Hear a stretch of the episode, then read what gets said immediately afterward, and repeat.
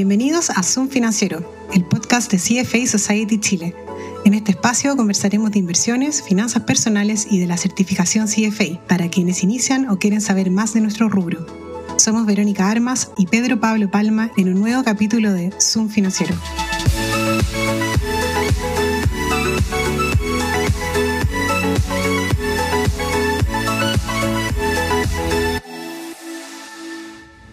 Hola a todos, ¿qué tal? Un nuevo capítulo de Zoom Financiero.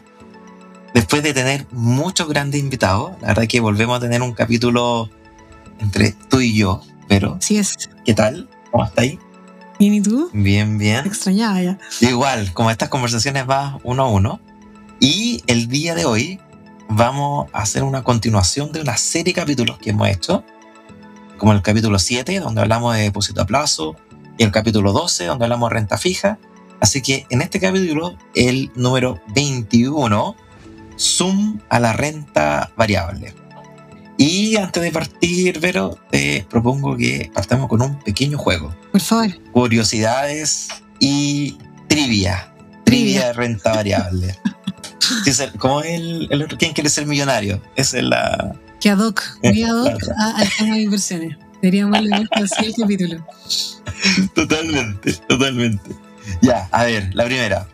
¿Cuál es el mercado accionario más longevo que opera hasta el día de hoy? Em, Si quieres con creo- comodín, lo puedes jugar. yo, yo creo que, que- que es europeo, de todas maneras.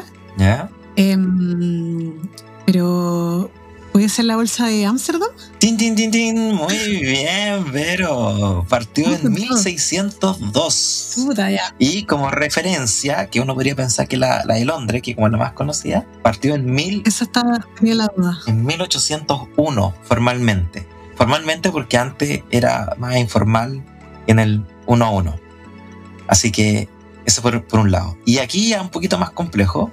¿Cuál crees tú que fue la primera acción en creerse en el mundo?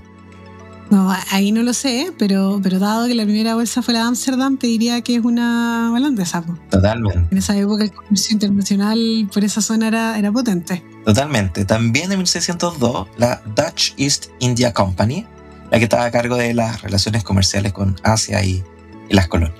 Pero pongámonos un poquito más locales. ¿Cuál fue el primer mercado accionario en Latinoamérica? Mira, y si mal no recuerdo, em, estoy entre, en realidad estoy entre Brasil y, y Argentina, pero eh, me la voy a jugar por Argentina. Muy bien. Tin, tin, tin, tin, tin. Esto ¡Eh! Me gané el premio. fue en 1854 y como referencia la de Chile en 1893. Ya veró, para ganar el, el máximo premio, eh, galardón del concurso de trivia Zoom financiero. ¿Me voy a ganar? ¿Cuál fue la primera acción en transar en Chile? No, no. O sea, me acabas de decir que la Bolsa de Santiago salió en 1893, entonces tiene que ser una compañía de esa época y la verdad es que yo creo que tendría que ocupar un tele, tele- comodín telefónico a un historiador, porque estuviste, me pusiste la pregunta más difícil para no darme el premio. bueno, te cuento. Eh, Compañía de Aguas de Santiago en 1893. Y como bonus track, la primera acción de empresa chilena en trazarse fuera de Chile, incluso fue antes de la creación de la Bolsa de Santiago, que fue la compañía de Salitre y Ferrocarril de Antofagasta, listándose en 1888 en Londres. Así que eso con, con las trivias y las curiosidades de la renta variable del mundo, la región y Chile. Mira, lo que me queda claro a mí de esta conversación es que es un instrumento en que uno puede estar invirtiendo ya desde hace muchísimos años. Yo no me puedo imaginar eh, cuánta rentabilidad podría haber acumulado alguien que haya partido considerando que las empresas siguieran, porque en realidad quizá la que, que está ahí en 1800 y tanto ya no existe, pero esas empresas siguieran hasta ahora, no me imagino la rentabilidad que podrían haber acumulado. Y en realidad, Claro, no, y vas mutando además. Sí, y en realidad claramente el desarrollo de esto va muy relacionado a los desarrollos económicos de las regiones que me estabas conversando, de dónde estaban los comercios dándose, dónde había más flujo, más inversiones. Y eso es algo que en realidad persiste hasta el día de hoy. Totalmente, totalmente. Pero ya desde el punto de vista de, de inversionista, ya entrando un poquito más, más en serio con respecto a, a renta variable, eh, ¿qué es eh, una acción? Eh, claro, en la renta variable, eh, por lo general, como dices tú, se asocia con lo que son las acciones, que básicamente es una fracción del patrimonio de una compañía. Es decir, es parte de la propiedad eh, de una empresa. Teniendo una acción, uno es dueño de un porcentaje de la empresa y por eso mismo uno puede tener eh, acceso a participar en las ganancias de esa compañía. Eh, mediante los dividendos. Y también se puede tener derecho a tomar decisiones mediante juntas de accionistas, que es algo que alguna vez comentamos en el episodio de Democracy con nuestro querido Pablo Riemann. Eh, así que uno se hace partícipe de la compañía a través de la propiedad de esta, a través de una acción. Buenísimo. ¿Tú has ido alguna vez a alguna junta de, accionistas? De accionistas no, la verdad que no. A mí alguna vez me tocó en mi época en que trabajaba en, una FP. Eh, y era clásico el abuelito, ¿tú cachai que típico cuando dice como ya el abuelo que supermercado que van a conversar o con la cajera, etcétera? Ya, estos son los otros abuelitos que también van a la junta bueno, y se pegan unos speech y uno está ahí, obviamente, participando y todo. Comprometidos con su joven. Ya yo dije, ya cuando sea viejo voy a comprar una, una acción de toda, voy a irme a toda la junta. Ese es el panorama ya de, de, viejo y, y vengarme ahí con discurso eterno en, en cada. Y había muchas que increpaban también al, al, presidente de la compañía y todo, ¿no? La verdad es que eran bastante... Había de todo, había estaban las, las más tradicionales, pero había unas bien bien jugosa, que nos peleábamos ahí cuál, quién podía ir. No, buenísimo. Pero eso, eso un poco por el lado, del, como la anécdota, por el lado del, de la Junta. Y desde el punto de vista de la empresa, como tú bien comentabas, también es una forma de financiamiento. Generalmente uno piensa, claro, por el lado de la deuda o emitir deuda para financiarse, pero también es una forma de poder financiarse con patrimonio eh, propio y por medio del, de, de las acciones. Ahora, con tema de, la, de, los flujos, va pagando la deuda, y eso tiene más, más prioridad, eh, y luego todo lo que resta queda para los, accionistas. Como tú bien decías, uno tiene una participación con respecto a, la, a las ganancias. Eh, y es un poco el, el, valor que estamos tratando de capturar cuando invertimos en acciones. Es que vemos que hay buenas perspectivas de utilidad, que le va a ir bien a la compañía, que va a ser fuerte, es donde nosotros queremos ser parte un poco del, eh, de, la, de la propiedad de, esa, esa empresa. Bueno, y eso mismo es lo que da origen a que este tipo de inversión se llame renta variable, que en el sentido que lo que tú vas a ganar es desconocido hoy, depende de lo que va a pasar hacia adelante en el futuro, quiere decir que es una inversión donde la rentabilidad realmente no es conocida. Eh, si recuerdan los capítulos anteriores, cuando hablábamos del depósito a plazo, sabemos la rentabilidad que tendremos desde un comienzo. Con la renta fija sabemos el interés que se recibe, a pesar de que luego por variaciones de mercado se puede cambiar la rentabilidad obtenida. En el caso de la renta variable, eh, no tenemos nada conocido, no sabemos cuáles son los dividendos que va a obtener la compañía y tampoco cómo va a ir hacia adelante performeando eh, en sus utilidades y por lo tanto cuáles podrían ser las futuras ganancias de capital que nos llevemos con una acción. Totalmente, y por eso es que las compañías se mueven principalmente por la expectativa eh, con la expectativa de la ganancia y los resultados. Por eso, cuando entregan los resultados no sé, de la empresa o resultados cada, cada trimestre, la empresa presentan su, su resultado corporativo. Eh, el número en sí no te dice nada, depende mucho de cuál es la expectativa que había de atrás. Eh, en el sentido en que si tú esperabas una, una ganancia de, de 6 y la verdad es que la compañía tuvo 7 o 8, la verdad que sorprende muy positivamente y la acción se, se ve muy favorecida. Pero si al revés, el, la misma expectativa de 6, pero obtuvo 4, puede ser una muy mala, mala noticia. Entonces depende mucho de cuál es el punto de referencia por el lado de la expectativa. Exactamente, las expectativas son lo que van construyendo el precio de mercado. Y por eso, con cualquier cosa que pueda modificar estas expectativas, eh, se ven estos vaivenes en el precio y por eso también eh, uno asocia a que invertir en acciones tiene un componente más volátil, es decir, que varía más el precio de la acción día a día que otro tipo de inversión como los que ya hemos revisado anteriormente. Totalmente. Bueno, y este precio en realidad parte desde el momento en que se genera la acción. Ya dijimos que una acción es parte de un patrimonio de una empresa en el momento más simple, en un caso más simple, el patrimonio de una empresa se divide en un número igual de acciones que todas tienen como los mismos derechos. Hay algunos casos donde hay más de un tipo de serie de acción, eh, donde unas acciones, por ejemplo, reciben más dividendos o tienen votos especiales, Pero el caso más tradicional es que todas las acciones sean más bien iguales. Y cuando la empresa se abre a bolsa, estas acciones pueden empezar a transarse y en ese momento eh, se fijan a cierto precio. Anteriormente se hacían subasta a, ese precio, hoy en día eh, se forman libros, como que hay un agente colocador que está organizando esta emisión y toma todas las órdenes del mercado y con eso asigna las eh, acciones a las distintas personas que participaron hasta cierto precio. Y luego una vez que ya se lanza, empieza el baile. Y ahí va a ir cambiando el precio de la acción y fluctuando dependiendo de estas expectativas que estamos hablando respecto al valor de la empresa. Empieza el baile, ¿no? Buenísimo el, el, término. Eh, yo alguna vez estuve en esa, en esa iniciación de baile, como siguiendo ahí tu, analogía. El, alguna vez cuando yo veía renta variable me, tocó estar en, una subasta, quizás una dentro de las últimas. No me acuerdo qué empresa era. Eh, y era estos típicos teléfonos eh, que antes, bueno, no sé si todavía la ocupan, que son las torretas, que son unas grandes, que son grabadoras, porque todas las conversaciones eh, son, son grabadas. Teléfono gigante color amarillo crema. Es, bueno, enorme la cuestión. Y, y nada, pues yo estaba ahí escuchando y había un representante mío ahí en la, en la mesa, en la, en la rueda, y ahí íbamos, como íbamos pujando. Eso fue como lo más cercano que tuve ahí a, a, a verme en una película así de estilo Wall Street. Pero hoy día, claro, hoy día el tema de los libros probablemente es lo que más, más se ocupa.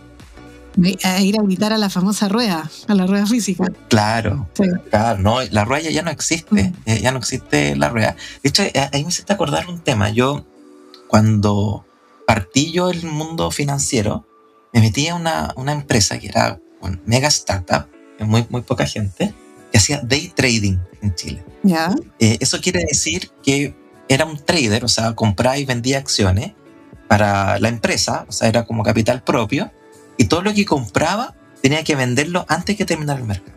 Entonces a veces compraba algo mm. y lo vendía. Suena material de película. Bueno, totalmente. E, era al final apretar botones todo el, todo el rato. Y en esta cuestión de day trading, es clave tener como la información del sentimiento de mercado. Entonces, una de las pocas bolsas que todavía se grita y que hay es la bolsa futuro de, de Chicago. Entonces, ahí hay un personaje es como un redactor de fútbol que está ahí en la bolsa y te va contando todo lo que va pasando. Entonces el gallo ya conoce a los jugadores, ya conoce quién representa qué banco, qué cosa ahí, y te empieza a contar unos segundos antes qué es lo que va pasando. Y aquí lo encontré, entonces por eso voy a ponerlo aquí, no sé si a funcionar. Y esto es un poco lo que escuchaba yo todo el día.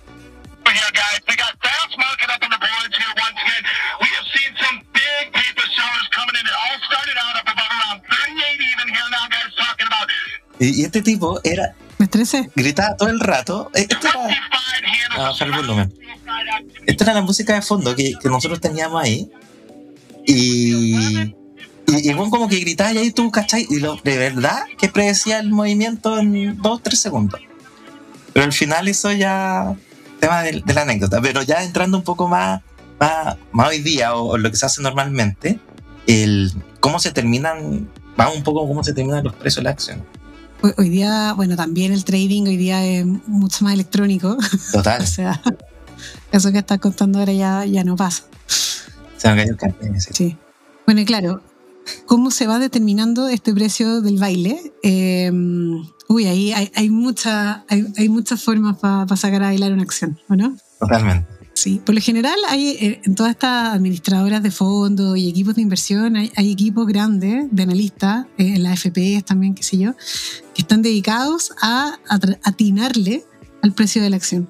Probablemente algunos de ustedes ha recibido incluso de parte de su ejecutiva del banco eh, o algún asesor cercano, incluso que sea un amigo, como, oye, yo creo que la acción de tal empresa debería valer no sé cuánto. Y esa es la típica recomendación de inversión de acciones, con un precio objetivo que por lo general los analistas lo obtienen eh, mediante modelos de descuento de flujo de caja. Estos son unos modelos donde uno proyecta hacia adelante todas las ganancias de la empresa en un periodo de tiempo bien, bien largo. O sea, te diría que por lo menos unos 10 años es como el óptimo, ¿no, Pedro Pablo? Y después adelante uno asume una perpetuidad. Exacto se descuentan a, cierta tasa de rentabilidad exigida, por decirlo de alguna manera, y con eso uno llega al precio que cree que debería valer la acción. Y no te sales de la acción hasta que llega a ese precio.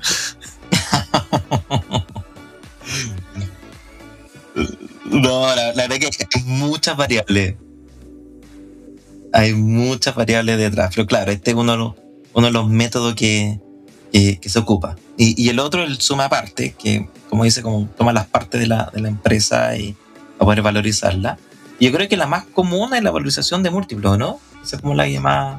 Yo creo que es la más común porque es más visible, es fácil de comparar y no requiere estar con estas planillas enormes analizando línea a línea de los balances para poder proyectar hacia adelante 10 años.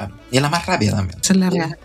Sí. La, valorización de múltiplos consiste en, tomar ciertos ratios que tienen que ver, eh, que relacionan el precio de la acción con los flujos de la compañía, de las utilidades que está teniendo o lo que podemos ver en su estado financiero y con eso le da una sensación relativa al inversionista de si el precio está correcto respecto a las ganancias de la empresa y respecto a sus comparables. Entonces, por ejemplo, los más típicos de los múltiplos son el precio-utilidad, el EV-EBITDA y el precio bursátil contra el precio-valor libre. Y por ejemplo, el precio-utilidad sería, eh, no sé, tengo una acción que vale 100 para una compañía que está generando eh, no tengo idea, 50 de utilidad, me va a dar el ratio de 2 y puedo comparar otra compañía que sea más o menos parecida para ver eh, cuánto está costando el precio de la acción versus su utilidad y con eso puedo comparar si es que está más cara o más barata que la al lado y si es que a mí me convence de que esté justificado o no ese diferencial de los múltiplos. Claro. Y también se ve en términos históricos. Por ejemplo, este mismo múltiplo, si es que está en el, un punto más bajo del último 5 o 10 años, también es una señal que, puede estar muy barata o, muy cara versus su, su, historia. Claro, el típico, el de, el de valor versátil versus valor libre, también te dice, oye, se está transando por debajo de lo que el balance dice que vale. Esa es una típica bandera de, alerta para muchos inversionistas del mercado. Claro, que se está transando más barato de lo que valen los fierros. Eso como lo... Exacto. En la, plaza. Y bueno, y en realidad em, hay varios lugares donde uno puede encontrar estos múltiplos, sin ir más lejos, en la misma página, por ejemplo, de la Bolsa de Santiago, te van mostrando para cada una de las acciones eh, cuáles son los múltiplos que tienen asociados y es súper fácil ir haciendo las comparaciones de esa forma. Exacto. Pero como decimos, esto no es de libro, o sea, al final hay muchas variables que, que mueven el, valor de la acción, esto simplemente es tener una guía. De hecho, no necesariamente lo que te salga en descuento flujo va a ser la misma, el mismo resultado de, en precio-utilidad o en términos de, múltiplo. Eh, son todas estimaciones. Y por eso las acciones suben o bajan por muchas razones. O sea, cambios en el negocio, cambio la, la expectativa, o sea, con respecto a las ganancias, las utilidades de la compañía, eh, condiciones externas, eso probablemente dentro de lo que está más, más fuerte. O sea, el, COVID, cómo, cómo afectó a toda la, las acciones relacionadas como al ocio, a, los viajes, la línea aérea, etcétera, versus también a, la de, salud, también una vez cuando ya empezamos a ver el tema de la, de la vacuna, eh, etcétera. O sea, hay muchas condiciones externas que, que afectan. Pero de nuevo va a depender mucho de lo que va a ocurrir en el futuro, lo que se cree que va a ocurrir en el futuro. Eh, y la verdad es que lo del pasado no, no es tan relevante, como una referencia, pero la verdad es que es más fuerte eso. Y, otra cosa que nos olvidamos también de, decir que hay mucha gente que ocupa los gráficos, análisis técnico y, el chartismo también para ver mm. un poco las tendencias de hacia dónde va, va la acción. Aquí en, el mundo más eh, ñoño financiero, la verdad que está como esta pugna entre los chartistas y los fundamentalistas, eh, donde los fundamentalistas vamos más un poco a, los libros, etcétera, y el chartista es como más el gráfico y las tendencias hipótesis de mercado eficiente, o sea, ¿qué tan ineficiente crees que el mercado? Eh, te debería servir poder hacer un análisis de precios. El chartista, digamos, eh, si crees que es un poquito más eficiente, ya te podría ir a los fundamentales y hacer el análisis eh, como el que estábamos contando antes de los flujos, de suma de las partes. Totalmente. Y, y ahora vamos, ¿para quién? O sea, ya sabemos que es una acción, un poco cómo se valoriza, ¿y para quién? Eh, entonces, para esto yo creo que lo primero que hay que tener presente es el riesgo, tanto la, capacidad como la tolerancia al riesgo. Entonces, eh, por el, tomando en consideración que las acciones son volátiles, la capacidad está muy ligada al horizonte de inversión. O sea, ¿para qué estoy invirtiendo y para cuándo estoy invirtiendo? Entonces, por ejemplo, si quiero invertir para financiar las vacaciones fin de año, es muy distinto si quiero invertir para financiar, no sé, la educación de mi hija que hoy tiene 5 años. Mientras más el plazo o mayor plazo al cual quiero ocupar esa plata que estoy invirtiendo, tengo más capacidad para soportar riesgo, para soportar pérdida y, recuperar también recuperación. O sea, ahí también, off the record, ahí vimos con, con Vero el efecto también de, las crisis y cuánto uno también, que a veces es mejor quedarse en, en algún minuto eh, o incluso pueden abrirse oportunidades de compra. Claro, y eso tiene que ver, eh, eh, van siempre entrelazados. A mayor plazo uno tiene mayor capacidad para tomar riesgo, pero también hay que tener en cuenta la tolerancia de tomar riesgo, el estómago que uno puede tener para invertir. Obviamente aquí va a depender de cuál acción o qué índice accionario estamos viendo. van a haber algunas mucho más movedizas que otras, pero si yo voy a estar sufriendo cada vez que veo que la acción cae, probablemente no, no sea la mejor opción invertir en esto. O sea, puede que caiga la acción por temas de liquidez de mercado, por ejemplo, que no tenga nada que ver con la, con la acción y que en el futuro, si yo me quedara ahí en la inversión, me va a ir bien, pero como tengo nervio y medio susto, me salgo ahora y termino perdiendo plata, por ejemplo. Entonces, hay que tener paciencia, hay que resistirse a los impulsos emocionales del pánico que te puede dar, ver cómo tu plata va bajando. Que hay mucha gente que en realidad de verdad le... Sufre. Eh, sufre, sí. O sea, eh, también aquí estábamos hablando antes con, con, Pedro Pablo que al final uno como está metido en el tema de las inversiones, de repente es casi al revés, como, oye, veo que está bajando, le meto. Y, eso también, también es un extremo. De Warren Buffett es mucho de ese, eh, de hecho en el capítulo 3 que hablamos ahí con, con Pablo también, ahí decía mucho eso, que el periodo de crisis, el momento ya va, para invertir, cuando todos corren, es donde es el momento de invertir siempre y cuando uno tenga como un análisis por detrás, porque si no, puede ser claro, totalmente. O sea, el, análisis y también tienen considerado también los, los riesgos, lo que hablábamos recién. Entonces, en conclusión, si es que el propósito, mi objetivo de, inversión de, o mi, sueño que quiero financiar eh, en harto tiempo más, o sea, quiere decir que tengo más capacidad y la capacidad que tengo en mi estómago, que eso me define un poco la tolerancia, las acciones pueden ser una, una buena acción. De hecho, en la historia, en el largo plazo, las acciones son las opciones con mejor retorno, eh, siendo una muy buena alternativa de, de inversión. Claro, estuvimos revisando, por ejemplo, el índice S&P 500 que agrupa acciones de las grandes acciones en Estados Unidos. Desde el 2005 hasta hoy, considerando todo, ha rentado alrededor de 9,5-10% anualizado desde esa época. Entonces, si hacen la cuenta, habiendo invertido un poquito en el 2005 hasta ahora, a pesar de haber pasado por las crisis de, no sé, la crisis subprime, la crisis del COVID, etc., eh, se podrían haber obtenido retornos sumamente interesantes. Y lo mismo eh, para el IPSA. Eh, también lo estuvimos mirando y efectivamente renta un poquito menos que Estados Unidos, pero desde el 2005 hasta ahora casi un 240%, vale decir cerca de un 6,5% anual analizado. Exacto, ahora sí sé que quiero invertir en, acciones, pero no sé mucho en qué invertir. Eh, lo mejor es la diversificación. Y, para eso hay muchas opciones. Desde un ETF, que lo vamos a explicar en episodios más adelante, pero como eh, adelantándonos, es un, una acción, por así decirlo, que agrupa muchas otras acciones eh, que y se mueve similarmente a un índice accionario. Entonces yo puedo, entre comillas, comprar el retorno del, IPSA completo, todas las toda la compañías, o un fondo mutuo, también que un portafolio de, de puras acciones, o un fondo balanceado, que hace este mix entre renta variable y renta fija, o una cuenta 2 también que me permite invertir en los multifondos del FP fuera del, de, de, pensiones, sino aquí como para financiar otras cosas más de corto plazo. Claro, que a diferencia a lo que vimos en el capítulo de la renta fija, los montos mínimos para poder invertir en acciones son en realidad alcanzables por, por mucha gente.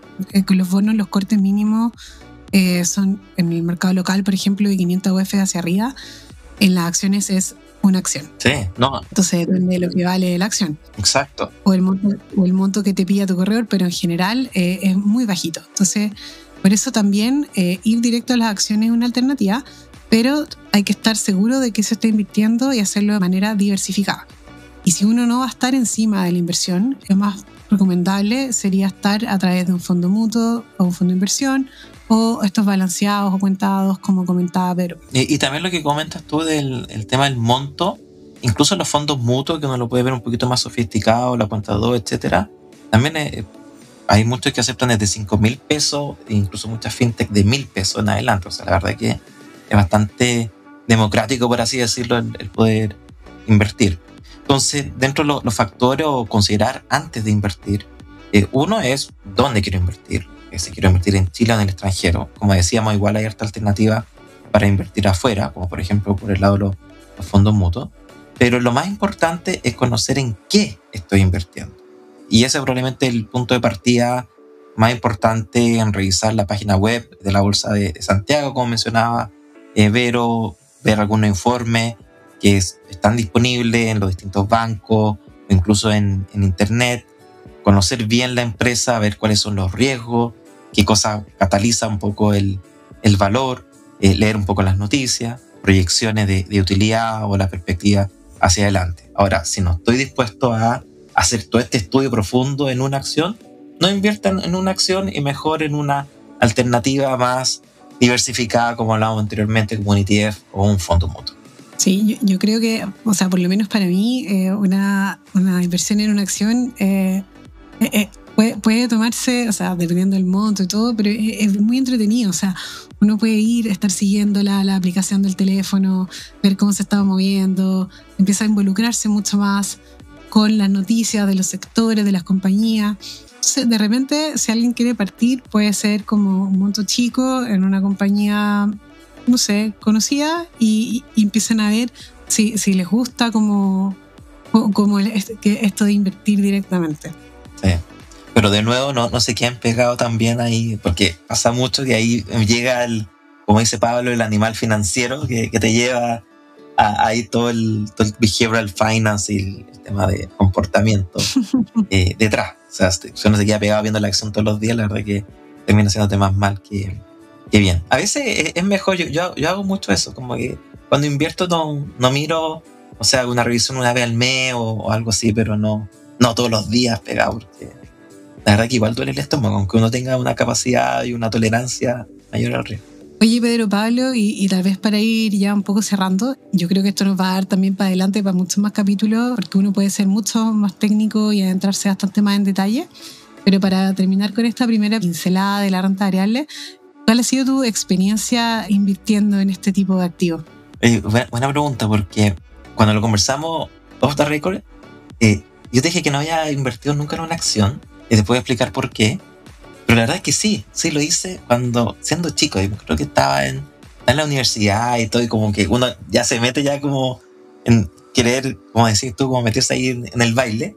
Ahora que compré una acción, no, no vamos a decir eh, cuál, me fue pésimo. No me digáis que compraste como onda Apple cuando valía nada y ahora eres millonario. Y recién ahora no, me No, para nada, era una acción chilena. una acción chilena y como que hice todo mi análisis y todo. La verdad que no, tenía cero experiencia y como que veía cosas del diario y toda la cuestión. Mucha información pasada, como grueso, grueso error.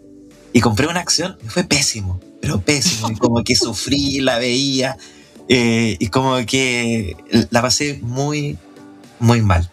Y después nunca me invertí en acciones directamente, no por el trauma, sino que por el trabajo. Yo, como comentaba en otra oportunidad, yo trabajé mucho tiempo en, en, en fondos de pensiones, en la GF, que son administradores de fondos mutuos, eh, y por normativa, eh, normativa interna principalmente, eh, uno no puede invertir en, acciones.